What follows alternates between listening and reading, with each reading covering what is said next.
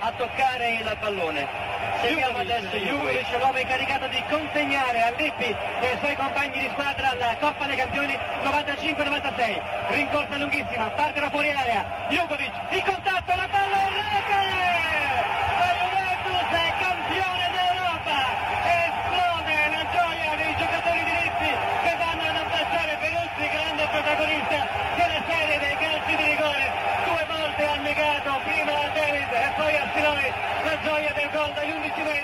Nous sommes dans les années 1990 et l'Italie a son football sur le toit du monde.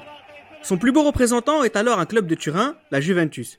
La maison Bianconera s'est constituée en un véritable ogre du professionnalisme de ses dirigeants aux joueurs en passant par l'entraîneur. La victoire avant tout et pour certains par tous les moyens. Les libéraux proposent de vous raconter dans ce podcast une histoire en noir et blanc, celle de la Juventus entre 1994 et 1999. Les libéraux, les libéraux. Le podcast qui revient sur le football de notre enfance. Pour m'accompagner dans ce podcast, j'ai Damas, Bonsoir à tous. j'ai Chris Salut à tous. et Nams. Bonsoir à tous. Alors Nams, on va commencer par toi puisque c'est on va traiter aujourd'hui dans ce numéro euh, une équipe, une période d'une équipe qui t'a fait tout simplement tomber amoureux d'un club, la Juventus. Et oui, exactement, exactement. C'est une de périodes, voilà, qui m'a, qui m'a beaucoup fait apprécier ce club. Un joueur en particulier, un joueur qui portait le numéro 26. Et voilà, c'est là qu'un un peu l'histoire a commencé. C'est cette histoire de la Juventus euh, Turin Gilles Christ que l'on va raconter aujourd'hui, c'est celle d'une équipe qui a gagné absolument tout ce qui a été possible de gagner, que ce soit à l'échelle nationale, internationale, européenne. C'est un ogre de résultats et de professionnalisme aujourd'hui qu'on- qu'on- dont on va parler. Ouais, on va parler de, de, de la référence de la fin des années euh, 90 hein, sur sur cette période qui a été une des forces dominantes, euh, notamment, on va revenir dessus par rapport à l'Ajax euh, notamment, et qui euh, qui a été un sacré opposant, même Dortmund hein, d'une certaine manière. Mais voilà, donc ça a été euh, l'équipe qui a été dominante, numéro un, mais effectivement, il y a un mais parce que il faut euh, mettre le point final sur euh, sur les saisons et la Juve a eu euh, relativement du mal parfois euh, sur la scène européenne, même si elle a réussi à gagner euh, tous les trophées, que ce soit continentaux, mondiaux, nationaux. Mais voilà, donc c'est une grande équipe, une grande, un grand club et aussi une grande organisation. Avec l'EPI, la Juventus, c'est trois titres de champion d'Italie, une Coupe d'Italie, Ligue des Champions, Coupe intercontinentale, Super Coupe de l'UEFA. Damas, c'est vraiment, en fait, une, société qui travaille bien ne peut pas faire mieux que ce que la Juve a fait sur cette période-là. Non, elle ne peut pas mieux faire et surtout la Juve, au-delà des titres qu'elle a remportés, c'est également une équipe qui a une telle influence sur toute la société italienne et même européenne parce qu'on parle d'une institution ben, qui a même un impact, je dirais même pour, pour nous-mêmes en France. Moi, à l'époque, en tant que jeune, je regardais la Juventus de Turin à la télé, notamment 97-98, présentée par Roger Zabel, que nous saluons et à qui nous rendons un grand hommage, bien entendu. Et Bien sûr, Juve, Roger. ah, bien sûr, Gilles. Et c'est une équipe qui fait peur. C'est une équipe qui a une, une influence sur nous, qui nous dit qu'est-ce qui va se passer si mon équipe favorite fait face à la Juve? Et plusieurs ont coulé, et notamment le Paris Saint-Germain. Et par rapport à ça, on aura le temps de revenir en détail. Mais concrètement, euh, la Juve, c'est la force de l'Italie. Pourquoi c'est la force de l'Italie? Parce que cette Juventus, c'est surtout une idée euh, de la domination du professionnalisme, c'est la continuité, Gilles Christ, tout simplement, de Fiat. De Fiat, de la société vue à la Agnelli, c'est une certaine idée, c'est une certaine idée de l'Italie, tout simplement.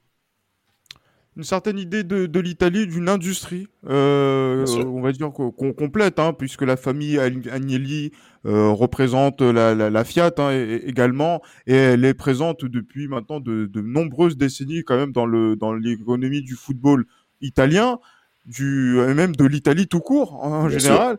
Et euh, notamment dans ces années 90, enfin dans, ces, dans, la, dans les années 80, quand Platini euh, arrête le, le football, il se- la Juve est dans une période où ça va un peu moins bien, la Fiat se cherche, Agnelli aussi cherche son, son Platini, hein, il faut se dire la vérité. Euh, et donc ça va être un petit peu une quête un petit peu vaine, malgré les émotions que vont donner des joueurs comme Baggio, euh, entre autres. Et euh, mais voilà, donc quand on arrive sur ces sur cette période de- des- des années 90 où la Juve quand même a quelques accomplissements en Coupe d'Europe, pas sur les coupes ma- majeures puisque c'est le, le Milan qui, qui domine le football européen, mais sur des coupes mineures, la, la, C3 par exemple, euh, le, la, la, Juve, la Juve là euh, fait valoir est, est, un bon faire valoir hein, également dans, dans ce championnat d'Italie et permet de, de participer à la densité du, du football italien, mais pour passer à, au club qui est le club le plus populaire d'Italie, le plus titré d'Italie euh, à, à l'époque et ça l'est toujours aujourd'hui. Voilà, il faut qu'on qu'on ouvre une nouvelle ère et cette nouvelle ère va être euh, caractérisée par euh, les individus dont on va parler euh, longuement dans, dans cet épisode et sur, sur notamment sur cette période. Mais là, je vais dire un truc qui va, qui va faire plaisir à, Damas, mais en fait, l'avocato Agnelli, il pouvait plus accepter de voir le Milan de son ami intime Berlusconi dominer. le Agnelli, il pouvait plus accepter ça. Effectivement, effectivement, comme avec Ferrari, avec l'arrivée de Jean Todt et Ferrari qui n'arrivait plus à gagner, il faut également faire les choses aussi au niveau du football. Et, et en effet, par rapport à ça, l'arrivée d'un, de, de, de, trois monsieur majeurs, dont l'un qu'on va mettre en lumière. Alors, on va commencer avec Giraudo, bien entendu, Roberto Betega, hein, qui est l'image du club, l'image culturelle du club. Mais comment mettre en avant un certain Luciano Moggi, Papa Moggi, qui est peut-être à l'époque euh, le plus. Non, mais concrètement, Gilles, tu rigoles, c'est vrai, mais c'était celui qui avait peut-être le plus d'influence au niveau des agents de joueurs, recruteurs italiens, et il arrive à une époque où la Juve doit se remettre à gagner. Il faut que nos auditeurs, notamment les plus jeunes, puissent puissent comprendre que la Juve, c'est une maison dans laquelle on ne supporte pas la défaite. Une année où on ne gagne rien, c'est une année clairement ratée. Et quand on rate à la Juve, c'est tu ne peux pas passer dix jours sans respirer. Euh, Agnelli disait plusieurs fois, moi j'appelais mes entraîneurs au téléphone à 6 heures du matin pour les mettre au diapason du niveau d'excellence de la maison Juventus, de la maison Fiat. Et, et, oui, oui. et, et, beaucoup ne respiraient pas à cause de ça. Donc si vous si vous n'avez pas ce niveau d'excellence, vous risquez de chuter. Et Luciano Modi, en arrivant aux manettes, au pouvoir, il comprend rapidement qu'il faut mettre ça en œuvre. Et en effet, le Marcello Lippi a les cartes en main pour remettre à jour notre, euh, la Juventus. Et certains joueurs vont le payer cher, notamment Roberto Baggio. Alors justement, on va on va parler de la triade dans, dans quelques minutes, hein, puisque c'est un gros chapitre de ce podcast-là. Mais voilà, il faut bien préciser une chose, c'est qu'à ce moment-là, le président de la Juventus, ça reste Vittorio Kessotti di, di Cusano, qui le restera d'ailleurs jusqu'en 2003. Mais le, la vraie personne qui prend des décisions, évidemment, c'est euh, c'est Agnelli, hein, c'est l'avocat, c'est Gianni Agnelli qui oh, donne les informations. Et bien sûr, c'est le RPR. Absolument. Oh. Et à, à, côté de ça, non mais avant avant de avant de partir justement à, à la révolution de l'été 94, euh, je, je, tiens juste à, à préciser d'autant plus que ce que disait Gilles Christ, c'est qu'effectivement, à partir de 1986, la Juventus ne gagne plus aucun titre, ce qui est assez ex exceptionnel. Donc Incroyable. presque pendant huit ans, il y aura plus rien. À côté de ça, euh, la Juve fait des efforts, Nams, pour réussir, puisqu'il y a des champions du monde comme Kohler, comme Moller qui arrivent. Il y a le meilleur joueur du monde, Roberto Baggio, qui est dans ce club-là. Et pourtant, la machine a du mal à redémarrer. Il gagne en 93 euh, la Coupe de l'IAFA, mais euh, le, le titre de champion n'apparaît toujours pas. Donc c'est dans ce contexte-là qu'il fallait prendre une décision drastique qui va arriver à l'état 94, la Juve ne peut plus rester dans ce marasme depuis le départ de, de, le marasme dans lequel elle est depuis le départ de Platini. Exact, exact. Donc là, on aura, comme tu l'as dit, des champions du monde et des joueurs très importants. Hein, il y aura aussi quand même certains, quelques joueurs, quelques joueurs étrangers, euh, comme Robert Yarni. On aura des gens qui seront là. On aura Jürgen Kohler. On aura aussi Paulo Souza, qui seront, pour certains, des joueurs très importants. Des joueurs très importants. Et justement, c'est, là où la Juve euh, se remet à gagner. C'est cette saison 94-95. C'est le retour de la Juve sur la scène nationale déjà la Juve reprend son bien et euh, elle gagne même la Coupe d'Italie, ce qui est plutôt un trophée. C'est pas un trophée qui est très important pour la Juve, mais voilà, c'est un trophée qu'elle gagne cette saison-là. Elle fait le doublé et on a quand même un joueur qui va tirer son épingle du jeu et qui va marquer énormément de buts. Et bien sûr, c'est un joueur que je pense que Gilles Christ appréciera, qui a, qui a joué à l'OM et qui a tiré, qui a fait une très grande saison. Alors, ah oui, c'est, ouais, c'est, c'est à partir de 94, la, la saison 94-95. Donc, c'est cette, c'est à cet été-là que tout commence, hein, puisque c'est à cet été-là qu'arrive Roberto Bedeca, qui va être, qui était une star de la Juventus dans les années 70 et qui est nommé vice-président. Okay. Il y a Antonio Girodo, qui va être l'administrateur euh, délégué, et Luciano Moggi, le directeur sportif. À eux trois, Damas, ils vont tisser une toile d'araignée gigantesque qui va permettre à la Juventus de dominer sans partage, euh, de manière complètement dictatoriale. Je te parle d'un point de vue juste systémique, c'est-à-dire d'être en avance sur tout le monde, d'avoir, de mettre des pressions sur des joueurs, sur des agents. Mais absolument. La Juve, toi, d'une tisse d'araignée qui a perduré jusqu'au Calciopoli. C'est-à-dire, on parle de 10 ans, de 12 ans. Euh, et, ils n'ont pas peur de dire 15, car la Juve, car ces hommes-là, ces trois, ces trois individus, avaient, ont, également eu le projet de créer le Juventus Stadium que nous voyons aujourd'hui. Et Luciano Moggi dira justement que c'est pas normal que nous ne soyons pas célébrés alors que l'idée est venue de nous. Mais c'est pour vous dire à tel point que ces individus-là étaient en avance sur le football européen. Pourquoi? Parce qu'on a positionné des agences sur l'ensemble, même, je dirais même un, de l'Italie, et, et en, en, positionnant des pépites. Et, et par rapport à ça, le recrutement qu'a mis en place la Juve a été fait aussi pour que l'IPI aussi puisse s'exprimer. C'est-à-dire, on va recruter des joueurs qui vont répondre à un système. C'est comme la Fiat, bien entendu. Quand on parle de l'ouvrier italien classique, il est là pour répondre à un modèle. Il est là pour répondre à un modèle. Alors, il y en a certains.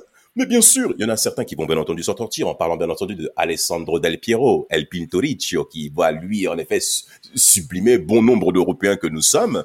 Mais des individus lambda de devoir tels que Birindelli, Pesotto, ils vont clairement baser leur carrière sur l'image de la Juventus. Exact. Et, par rapport à ça, il faut bien en leur appris, car c'est clairement l'institution juive qui a fait en sorte à ce que ces joueurs soient très forts, car je ne suis pas sûr que Pesotto, jouant à Piacenza, soit si fort qu'il a été, notamment contre l'Ajax. Alors ça, justement, ça va être le, le système Marcello Lippi qui va mettre en place, où il y a tous ces, ces, nombreux joueurs et dont on reviendra euh, un peu plus tard dans ce podcast-là, qui, quand ils rentrent dans l'équipe de la Juventus, ont pour objectif de ne pas faire baisser le niveau général euh, de, de, de cette équipe. Et c'est aussi ce genre de rotation qui va permettre à la Juventus de briller en Champions League tout en euh, s'assurant d'être le numéro un en Italie. Et justement, le choix, un, de ces premiers, un des premiers choix de cette triade, j'écris, c'est justement le choix Marcello Lippi. Parce que cette Juventus, c'est certes une idée de la Fiat, c'est certes une triade, mais il y a une personne qui fait partie euh, de ce quatuor, de ce, de quintet magique, c'est Marcello Lippi. Cette Juventus dont on traite, c'est la Juventus de Marcello Lippi. Oui, c'est clairement c'est la Juve de, de, Marcello Lippi euh, qui vient succéder au grand technicien des années 80 euh, Giovanni Trapattoni.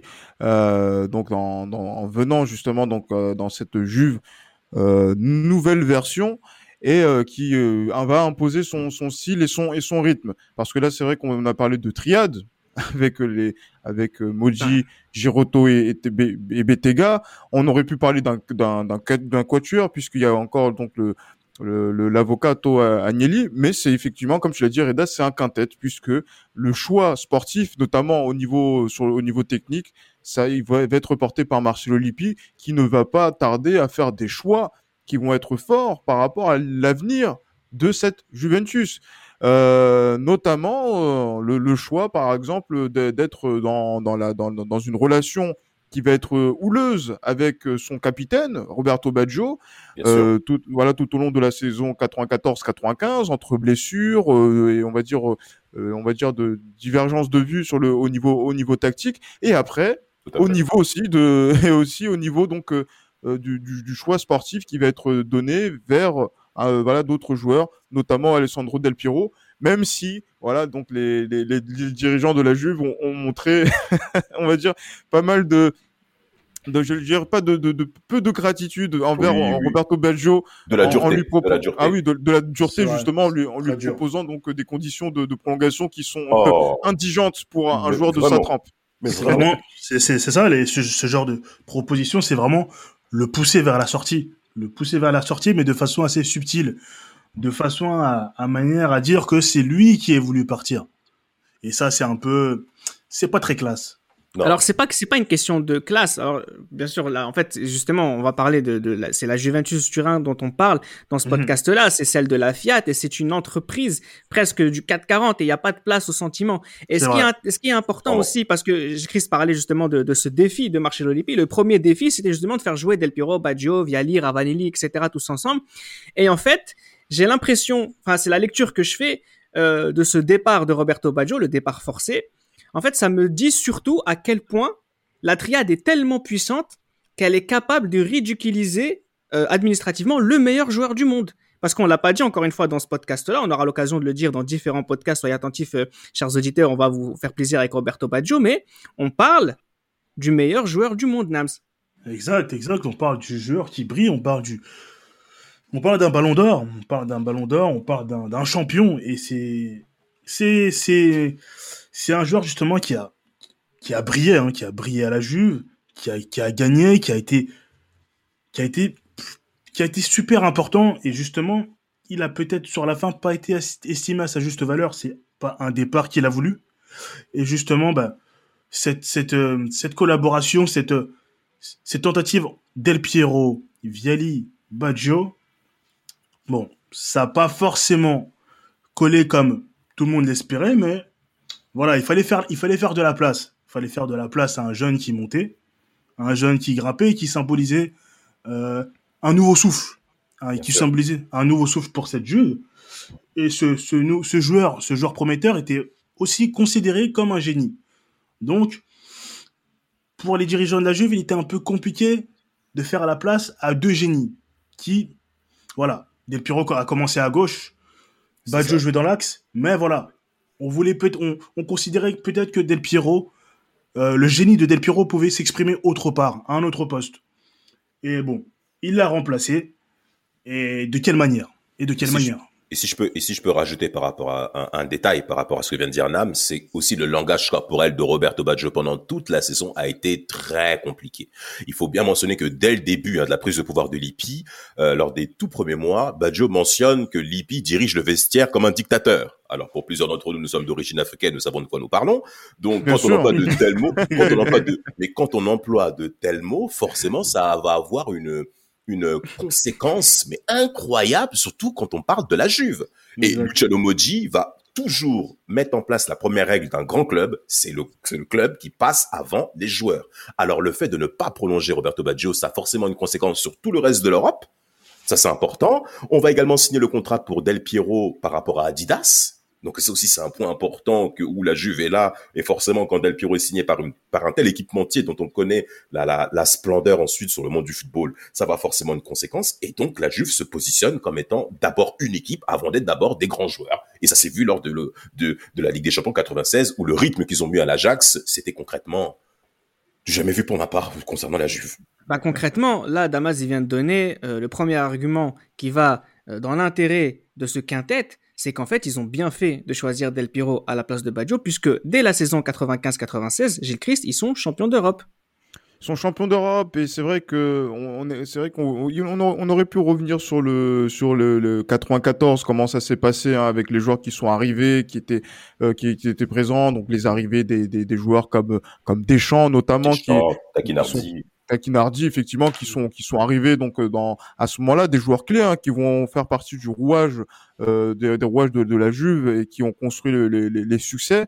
95 effectivement donc avec euh, le, le, titre de champion euh, dont Nams a, a, parlé tout à l'heure. Et, et, pour ceux qui ne le savent pas et je sais qu'il y a beaucoup de Parisiens qui nous écoutent voilà un joueur comme Fabrizio Ravanelli avant d'arriver à Marseille marquait 30 buts à la Juve donc, euh, si, merci, voilà. Merci, ah, oui, oui, et, aussi, et aussi en finale, aussi, en, en finale de la Ligue des Champions, et, le but est compliqué, le but est très compliqué. Et le but, et le but est compliqué. Et encore une fois, si des Parisiens, à date d'enregistrement, ont, accompli les mêmes choses, qui nous appellent. Je suis désolé pour Nams, hein, pour par Passion Saint-Germain, mais euh, effectivement, j'attends ces supporters parisiens par rapport à Ravenelli. Oui, bah, euh, il s'est fait un croche-pied, etc.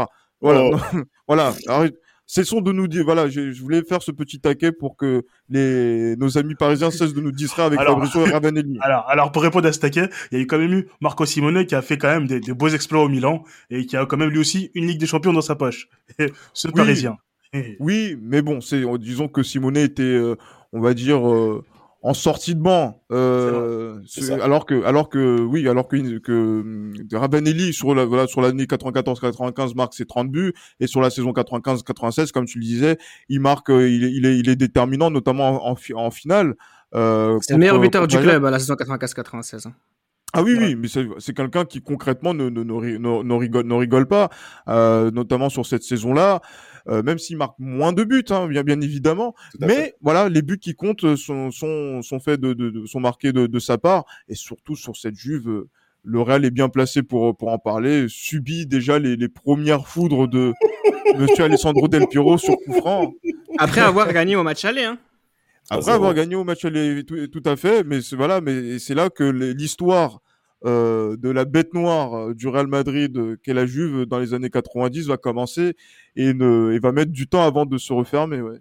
Parce que sur cette Ligue des Champions, hein, c'est trois buts à l'extérieur contre Dortmund, c'est des victoires 3-0 contre Bucarest, 4-1 contre les Rangers, 4-0 au match retour contre les Rangers. C'est vraiment extraordinaire, c'est but après but. Il y a ce match retour contre le Real Madrid que la Juventus gagne 2-0 avec un but de, avec un but notamment de Del Piro sur coup franc. Il y a cette demi-finale contre les Nantais, euh, 2-0 et une défaite 3-2 au match retour. Ah, contre, controversé, hein, controversé. Les Nantais n'ont pas digéré le, non, non, non, pas le, du tout. le, déroulé du match aller.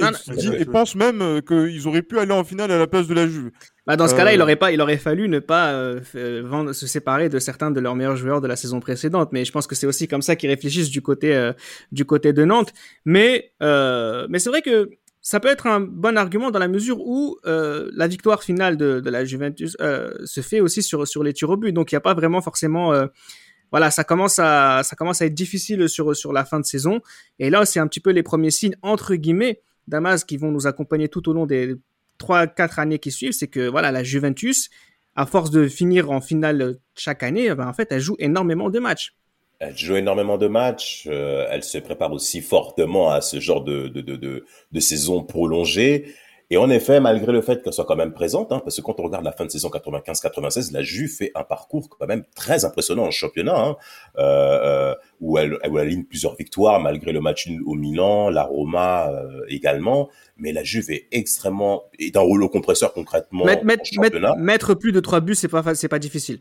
Non, en effet, parce que les tarifs qu'ils appliquent justement sont assez conséquents. Moi, quand je Oui, vois oui. par exemple, mais quand je vois par exemple prendre 4 buts à 2, 0 but à 5 contre Padova, Cagliari qui prend 4-1, la saison 95-96 est pour moi la plus aboutie.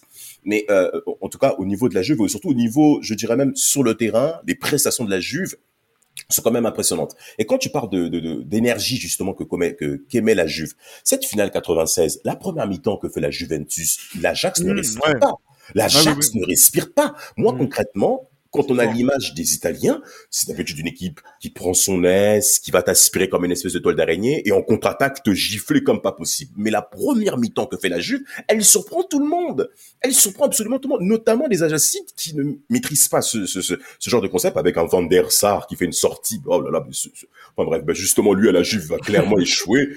Et, et, et, et, quelque part ce titre fait du bien. Moi quelque part ce titre me fait, enfin quand je, je revois les images de site en 96, ça me paraît logique en fait que la Juve l'emporte autant parce que la manière avec laquelle elle jouait des, des, des personnes décidées, on avait l'impression que c'était des personnes décidées. Mais je veux même faire le parallèle avec Ferrari. Parce que j'ai suivi la Formule 1 avec Ferrari. Jean Todt est arrivé. Et quand Jean Todt est venu, il a mis également l'impression. Mais qui est le patron de Jean Todt Agnelli. C'est Agnelli. C'est Luca Di, Montezemolo. Tous ces gens-là. Eh ben, ça se retrouve sur le terrain. Et concrètement, c'est normal de voir la Juve euh, se, euh, titrer. Mais par contre, en 97, quand mon Dortmund est arrivé en finale, concrètement, euh, plusieurs personnes pensaient que c'était impossible. Et on a été surpris de voir la Juve autant dépassée par les événements euh, et ne pas maîtriser son sujet. Ah, mais avant, Mais là, tu pars en- là, t'es parti un peu trop vite parce que euh, toi, tu parles de 95-96. L'équipe, moi, pour moi, ce qui m'a beaucoup impressionné, c'est surtout 96-97.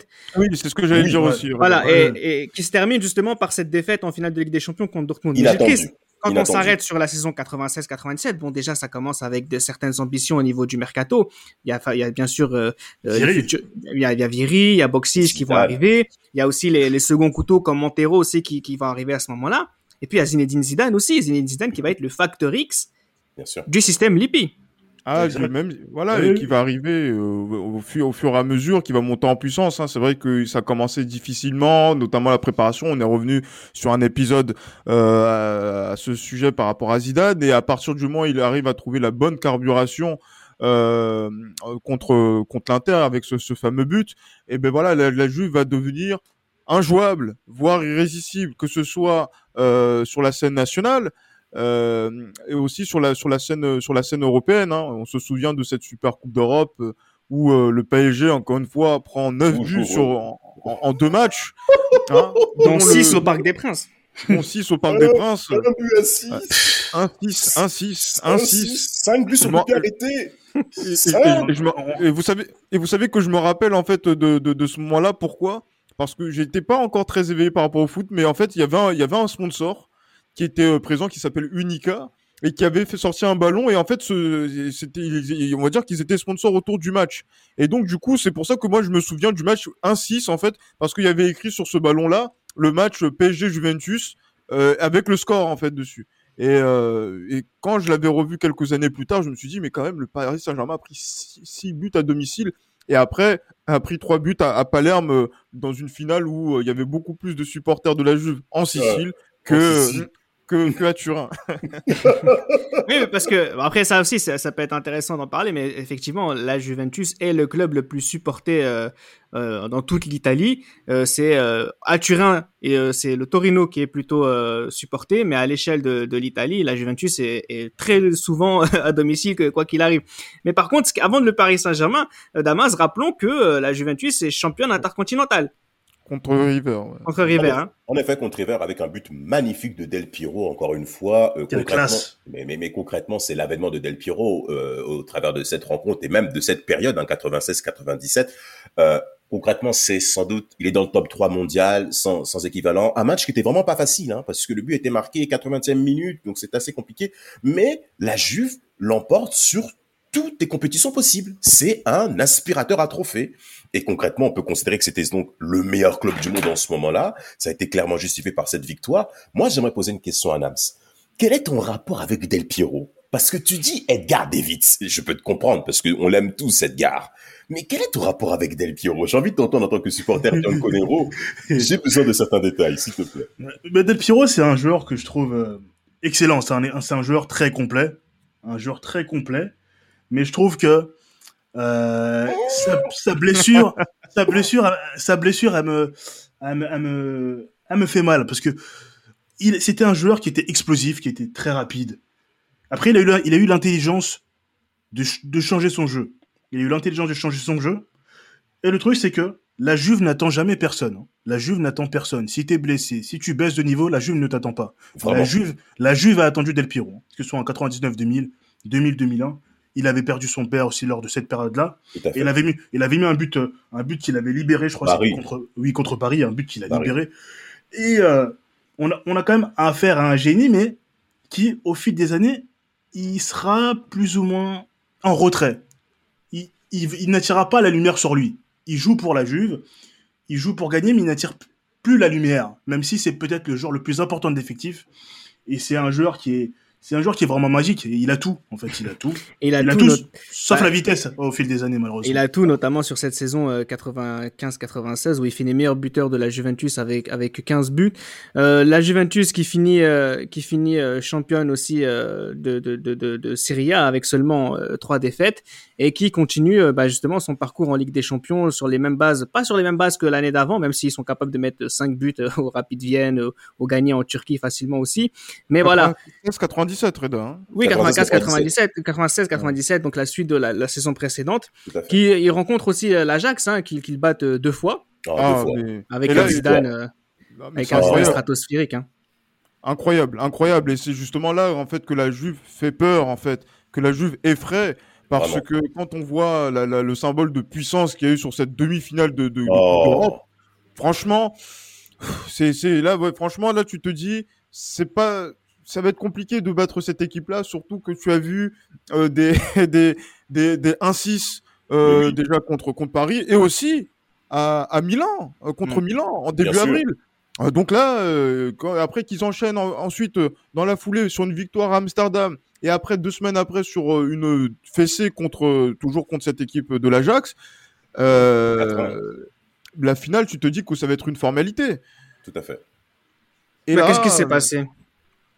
Ah, mais là, il faut demander à Damas, puisque c'est son Dortmund qui a gagné. Hein. Euh, c'est ça, c'est ça, j'aurais des détails à donner. Bah, déjà, euh, par rapport à cette finale, euh, Dortmund, concrètement, n'avait rien à perdre. Euh, je, je, je, me suis permis de revoir un petit peu les, les, les, les, les contextes actuels du passé, les contextes du passé, pardon, comment Dortmund affrontait cette finale, n'avait rien à perdre, mais il y avait un joueur majeur qui s'appelait bien entendu Mathias Zamer, hein, qu'il ne faut pas oublier, euh, et en fait, il, il venait d'être champion d'Europe aussi en 96. Hein. Il y a quand même pas mal de joueurs qui composent cette équipe de Dortmund qui sont champions d'Europe. Donc, attaquer une finale avec des personnes avec autant d'éléments forts, ben, vous pouvez faire face à ça. Par contre, côté Juventus, euh, euh, Lippi dira que Angelo Peruzzi est parti la veille euh, en avion fêter la naissance de son enfant, ce qui peut paraître légitime, mais il considérait que l'attitude des joueurs n'était pas trop optimale pour affronter cette finale-là, et il dira que ça sentira vraiment mauvais.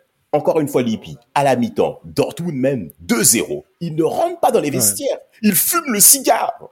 Mais c'est pour, mais, mais, il faut vous dire à tel point que Lippi, pour lui, dans son management, il s'attend à ce que des joueurs soient des adultes, soient des professionnels et soient d'un très très haut niveau pour gérer les situations de crise. En effet, c'est ce qui va se passer avec un but exceptionnel d'Alessandro Del Piero que, que, Eh oui.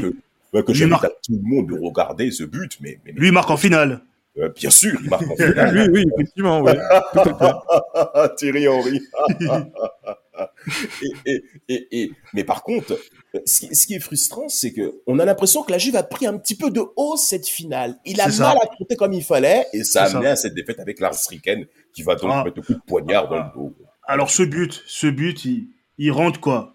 15 secondes avant, 30 secondes avant, je pense qu'on a tous vu les sur Eurosport les UEFA Champions League Classics qui passaient pendant les vacances scolaires, pendant les vacances de Noël, etc. Et ce but, il est dingue. Il rentre, c'est son premier ballon. Son premier ballon, pas de contrôle de balle, rien. Et il met ce, ce lob sur Perodi. Et Perodi qui peut que constater les dégâts en, en regardant le ballon rentrer dans ses filets. Et bon, l'Arsican aura mangé sur ça. Hein. il aura mangé sur ça durant toute sa Vraiment, carrière. Vraiment, Parce que, vraiment, parce oui. que Vraiment. pas qu'il soit pas, pas qu'il- non pas qu'il soit pas bon, mais il aurait eu beaucoup de blessures, etc. Mais voilà, c'est c'est c'est dommage un peu, c'est dommage, c'est un peu incompréhensible que la Juve puisse perdre ce type de match sans manquer de respect à Dortmund qui avait une très bonne équipe, hein. des Chapuisat, des Andreas Moller, des Sammer, des Paulo Souza qui était l'année d'avant qui était champion d'Europe avec la Juve et qui est champion avec Dortmund.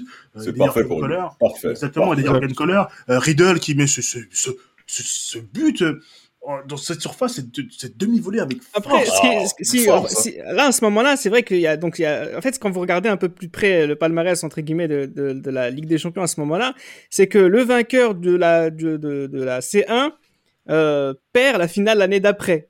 Le Milan qui perd contre l'Ajax en 95, euh, l'Ajax qui perd contre la Juve en C'est 96 vrai. et la Juve qui perd contre Dortmund en 97. Donc il y a cette idée, bon, on a l'habitude, mais ce qui est déjà très important, c'est quand même ça vous montre que cette équipe est capable sur deux saisons d'affilée d'aller euh, en finale de Ligue des Champions. Et c'est après cette, c'est suite à cette défaite finalement qu'on attaque la saison euh, euh, 97-98, une saison qui est particulière aussi parce que là, en ce qui concerne le, le, le mercato, on a des joueurs qui vont arriver comme euh, comme euh, Filippo Inzaghi. Hein, qui a joué à, à la Juventus après avoir été meilleur buteur du championnat avec l'Atalanta. Il y a La aussi gamme. euh, 24 buts, ouais. oui, Birindelli aussi qui arrive au club, euh, Davids plus tard dans, dans la saison. Euh, c'est quoi l'état d'esprit de la Juventus? C'est de rectifier le tir, Gilles Christ, par rapport à la saison précédente et de continuer à faire bah, le doublé qu'ils n'ont pas fait les deux saisons précédentes? Ah, mais en fait, c'est de, rester, euh, on va dire, euh, soi-même, hein, quand on est la Juve de cette époque-là. Et ça se caractérise aussi par rapport à, euh, au niveau de Zinedine Zidane. Donc, continuer d'avoir cette régularité de, dans, dans, les, dans les efforts, dans, dans, dans, dans la performance pour pouvoir dominer euh, le, le, le championnat d'Italie. Et surtout que les rivaux commencent à arriver et qui commencent à aussi devenir assez féroces. Hein. Euh. Ronaldo arrive à, à, à l'Inter. Euh, les, les interistes euh, ont la, fer- la ferme intention de, de redevenir champion d'I- d'Italie. Face à une à- face à une équipe de la Juve qui est toujours cette machine euh, en, en- en Italie et qui euh, justement va encore faire encore plus grosse impression par rapport à l'année par rapport en championnat par rapport à l'année suivante même s'il y a pas mal de, de rencontres où il y a des, des matchs nuls sur la sur la fin de saison mais euh, c'est vrai qu'il y a eu un, un gros un gros départ de la part de, de la Juve avec des victoires euh, précieuses et aussi sur la scène européenne voilà quoi euh, gagner euh, gagner enfin voilà donc euh, voilà donc euh, faire des, des performances contre les, les Manchester dont ils ont l'habitude de de, de battre, De de beauté. battre, oui de beauté effectivement bien sûr. même si même si même si Manchester gagne hein, Ouais, dans- 3-2. 3-2, 3-2. ouais. 97 98 Ouais, le match. mais euh. Le les, voilà les matchs qui comptent. La Juve ne va pas pardonner euh, les, les, les, équipes, euh, les équipes euh, à, à la moindre défaillance, que ce soit. Kiev avec Zidane qui fait un triplé de passes décisives euh, euh, en, en Ukraine. Et il faut parler, Inzaghi qui fait un triplé tout court. et il faut parler, il faut, et il faut parler sur, sur ce triplé de passe décisive, la passe téléguidée qu'il fait à, à Del Piero, si je dis pas de bêtises, la passe c'est dingue. Ouais, en fin de match. Sur le quatrième but, ouais. Oui, Ah, la passe passe. c'est dingue. C'est hallucinant. Mais en fait, ce qui est impressionnant, et là, c'est le focus que, que j'aimerais faire, mais vraiment euh, de manière assez importante, c'est qu'effectivement, euh, on aura l'occasion de le dire dans un, dans un futur podcast, Del Firo, il a un niveau euh, stratosphérique, 32 buts sur l'ensemble de la saison, 21 en, championnat, mais celui qui joue le plus de matchs, c'est Zidane. grosso modo, Damas, euh, il manque que Ronaldo à la Juventus pour avoir les trois meilleurs joueurs du monde. Mais, mais concrètement, c'est ce qu'il en est, parce que Zidane euh, trouve enfin le rythme adapté. Hein. On se souvient tous de l'arrivée de Zidane à la Juve où ça a été très compliqué, notamment au niveau de la densité physique, euh, de la densité, de la densité même professionnelle que la France ne connaît pas. Hein. Il faut quand même le mentionner. On, on voit qu'il y a un écart de niveau entre la France et la Juve j'insiste bien, avec la Juve par rapport à l'Italie. Et, et, et, concrètement, les premiers temps vont être très compliqués. Zidane va avoir toute la confiance de Marcello Lippi. Zidane dit plusieurs fois euh, je veux rentrer à la maison, euh, j'en peux plus. Euh, Lippi lui donne une confiance inébranlable. Tu es le meilleur joueur du monde, c'est toi le meilleur ici. Et c'est un discours que, qui, correspond parfaitement à la maison juive. C'est-à-dire on n'accepte pas la deuxième place. On n'accepte pas le fait que tu sois simplement que bon joueur. Dans la mentalité des joueurs de la Juve, tu es le meilleur. Il y avait une séance, une petite anecdote que Angelo Di Livio dira. Gianluca Vialli arrive à l'entraînement la veille. Il se dit, ah non, c'est pas normal que j'arrive le deuxième ou le troisième. Donc demain, je vais arriver à 6 heures du matin le premier. Et il arrive en pensant qu'il est le premier. Et quand il voit qui en train de se masser, Angelo, Angelo Di Livio. Et il dira, c'est raté aujourd'hui. Reviens demain. Reviens demain. Il faut que les auditeurs comprennent que la Juve, c'est pas n'importe quoi comme on le voit actuellement. Et ça m'énerve. Et ça m'énerve de voir les choses comme ça. Et, et concernant Zidane, pour revenir à la saison 97-98, concrètement, l'échec qui eu lieu en 97, c'est mal passé. C'est très mal passé pour la tête de Moji. Il y a une tête de Luciano Moji que j'ai à la maison, que j'ai montré en, en photo. C'est mal passé. Donc, en 97-98, on vient avec le couteau entre les dents pour en terminer avec cette histoire. Et, et, et concrètement, euh, Manchester, vous avez parlé de Manchester, mais c'est surtout Monaco. Monaco, Monaco, a pris, Monaco. Monaco. a pris une baffe en demi-finale euh, que Barthez se souvient encore aujourd'hui. Ah, on peut, on peut encore, on peut encore parler de Del Piro. Lui, non, mais... lui, lui, qui met des triplés en demi-finale. Et en plus, il, en plus, qui se fait siffler, hein. Il met un triplé, mais il se fait siffler. C'est dire l'exigence des supporters. Ah, l'exigence de la Juve. Et il marque, aussi, il marque aussi au match retour que, que la Juve perd. Mais du, du coup, finalement, cette crise là, donc, euh, ils finissent euh, premier pour la deuxième fois de suite en, en championnat. Euh, deuxième, troisième finale de Ligue des Champions d'affilée, ce qui est assez extraordinaire. Mais deuxième défaite déjà. Oui, contre un club euh, qui euh, est en quête de, de, de retrouver son, son histoire. Euh, avec une Septima. Donc euh, c'est vrai que c'est une. Là, je suis en train de penser, la dernière fois que le Real a gagné Ligue des Champions, t'avais peut-être 80% des mecs de la Juve qui étaient pas nés. Mais c'est incroyable, ouais, incroyable. Limite, oui, effectivement, effectivement. C'est ça qui est, c'est ça qui est terrible. Et, et surtout, euh, par rapport à par rapport à ça, il faut se dire aussi que la Juve, je dis pas qu'elle elle était confiante, mais euh, on en avait parlé un petit peu dans l'esprit madridista sur la, le, le, podcast qu'on a fait sur la Septima. Euh, le, le, Real Madrid n'avait même pas préparé de champagne pour la victoire. Hein Alors et donc du coup ils ont dû Pardon trinquer. Pardon Je te promets, Damas. Oui, oui, c'est vrai. Le Real Madrid n'avait pas préparé de champagne pour la pour la célébration. Ils ont pris le, le, champagne de la de la Juventus que la Juve lui a, leur a offert euh, à l'issue du match pour euh, justement célébrer. Exactement. J'ai une question à te poser. J'ai une question à te poser. Oui, quel, a été pour toi, quel a été le meilleur joueur pour toi du Real Madrid au cours de cette finale? Le meilleur joueur, 98. Le, le meilleur, le meilleur joueur. Après, les gens vont dire que c'est facilement le, le, buteur, mais je pense que le, la, la, confrontation euh, de Hierro avec oh. les attaquants de la Juve Merci. a été très importante, et surtout, et surtout que en fait, Merci. le comportement défensif qu'a qu eu la, le, le Real ce jour-là après notamment les, les, 20, les 20 premières minutes. Oh là là. où, où le, le, Real franchement peut perdre pied à tout moment euh, montre voilà le, déjà le, le, caractère de cette équipe là qui, qui s'est auto-gérée sur cette sur la fin de saison. Et euh, mais aussi voilà sur cette Juve aussi qui euh, sur la fin euh, de la saison on commence à, tirer la langue hein, quand même hein. même s'il y avait hors jeu. Ouais, oui, pour moi, non, non, non, non, non, non, non,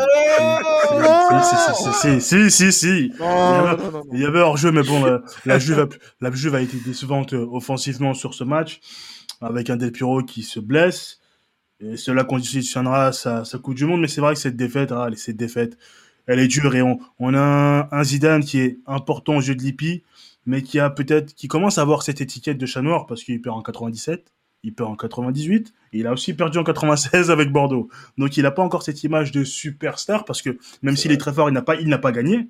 Et tant que tu ne gagnes pas, tu peux être très fort. Si tu ne gagnes pas de trophée majeur, tu n'es pas vraiment considéré comme un top player. Ce qui n'est pas encore son cas et ça va être réhabilité quelques mois plus tard. Mais voilà, la Juve perd encore. Mais malgré ça, la Juve démontre une certaine régularité. C'est-à-dire qu'il faut se rendre compte de la difficulté de faire trois finales de suite Tout à fait. de Ligue des Champions. En étant, en étant euh, minimum deuxième en championnat aussi. hein. Ex- Exactement, je, dir- je dirais- je dirais même plus loin. Quatre finales de Coupe d'Europe d'affilée avec cette défaite contre Parme en 95.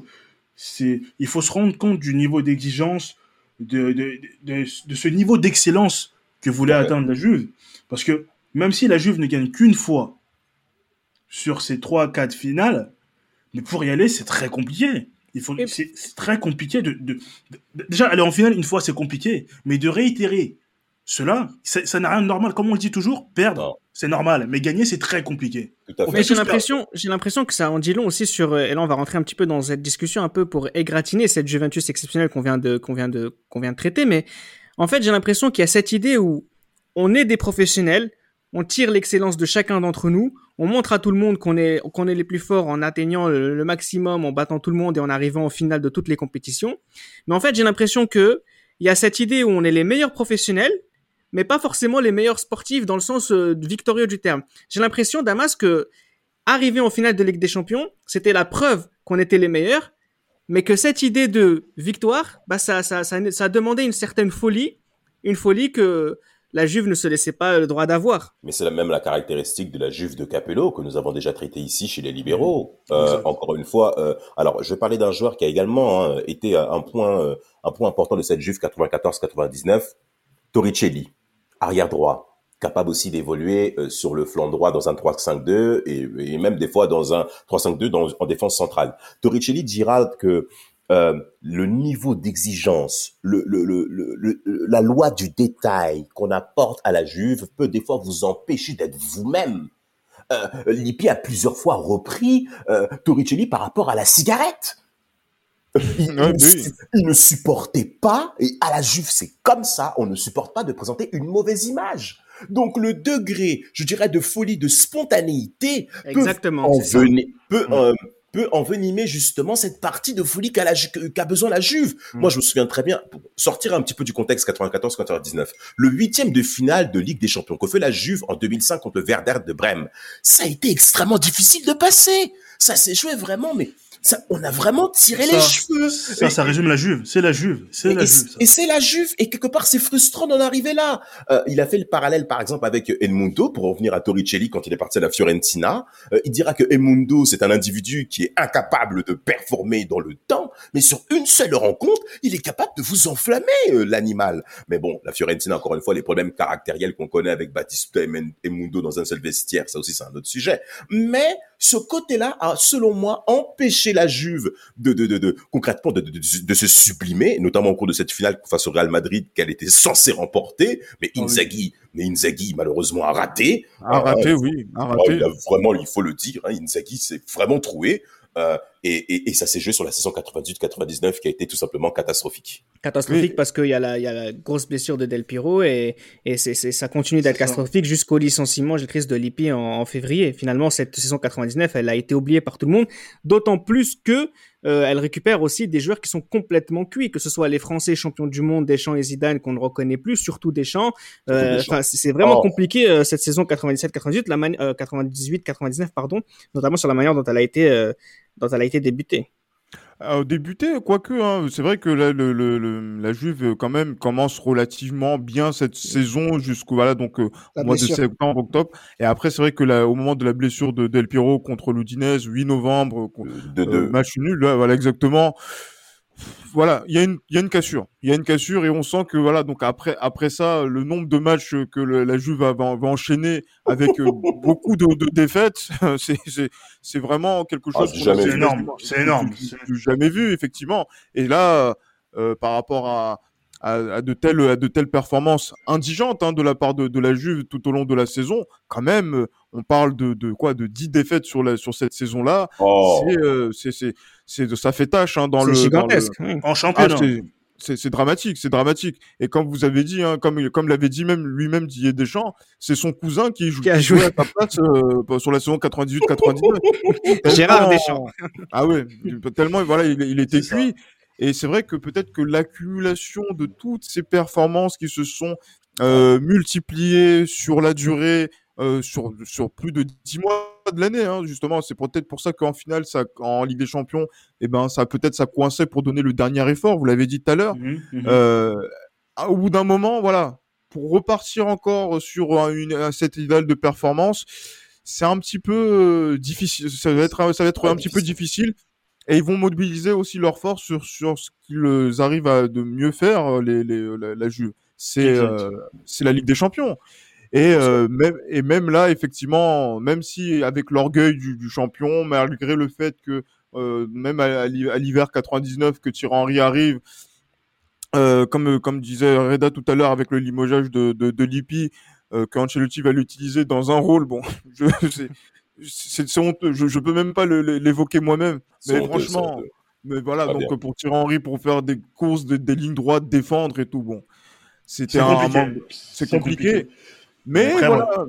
Mais voilà, la Juve quand même ne passe pas loin hein, de de- d'a- d'aller à, à Barcelone pour faire la finale vrai. euh, 99. Hein. Ouais, ils C'est sont vrai. éliminés, ils perdent en demi-finale euh, de Ligue des Champions donc contre Manchester United. Et moi, finalement, ce sur quoi j'aimerais qu'on juste on insiste deux secondes, mais c'est vraiment euh, ça, ça résume parfaitement tout ce qu'on vient d'expliquer sur ce qu'était la Juventus à son époque et comment les autres l'apercevaient. C'est quand Gary Neville apprend. Ah, tu va vas devoir- tu vas devancer. Bah, Vas-y, je te laisse continuer. Et à sa réaction.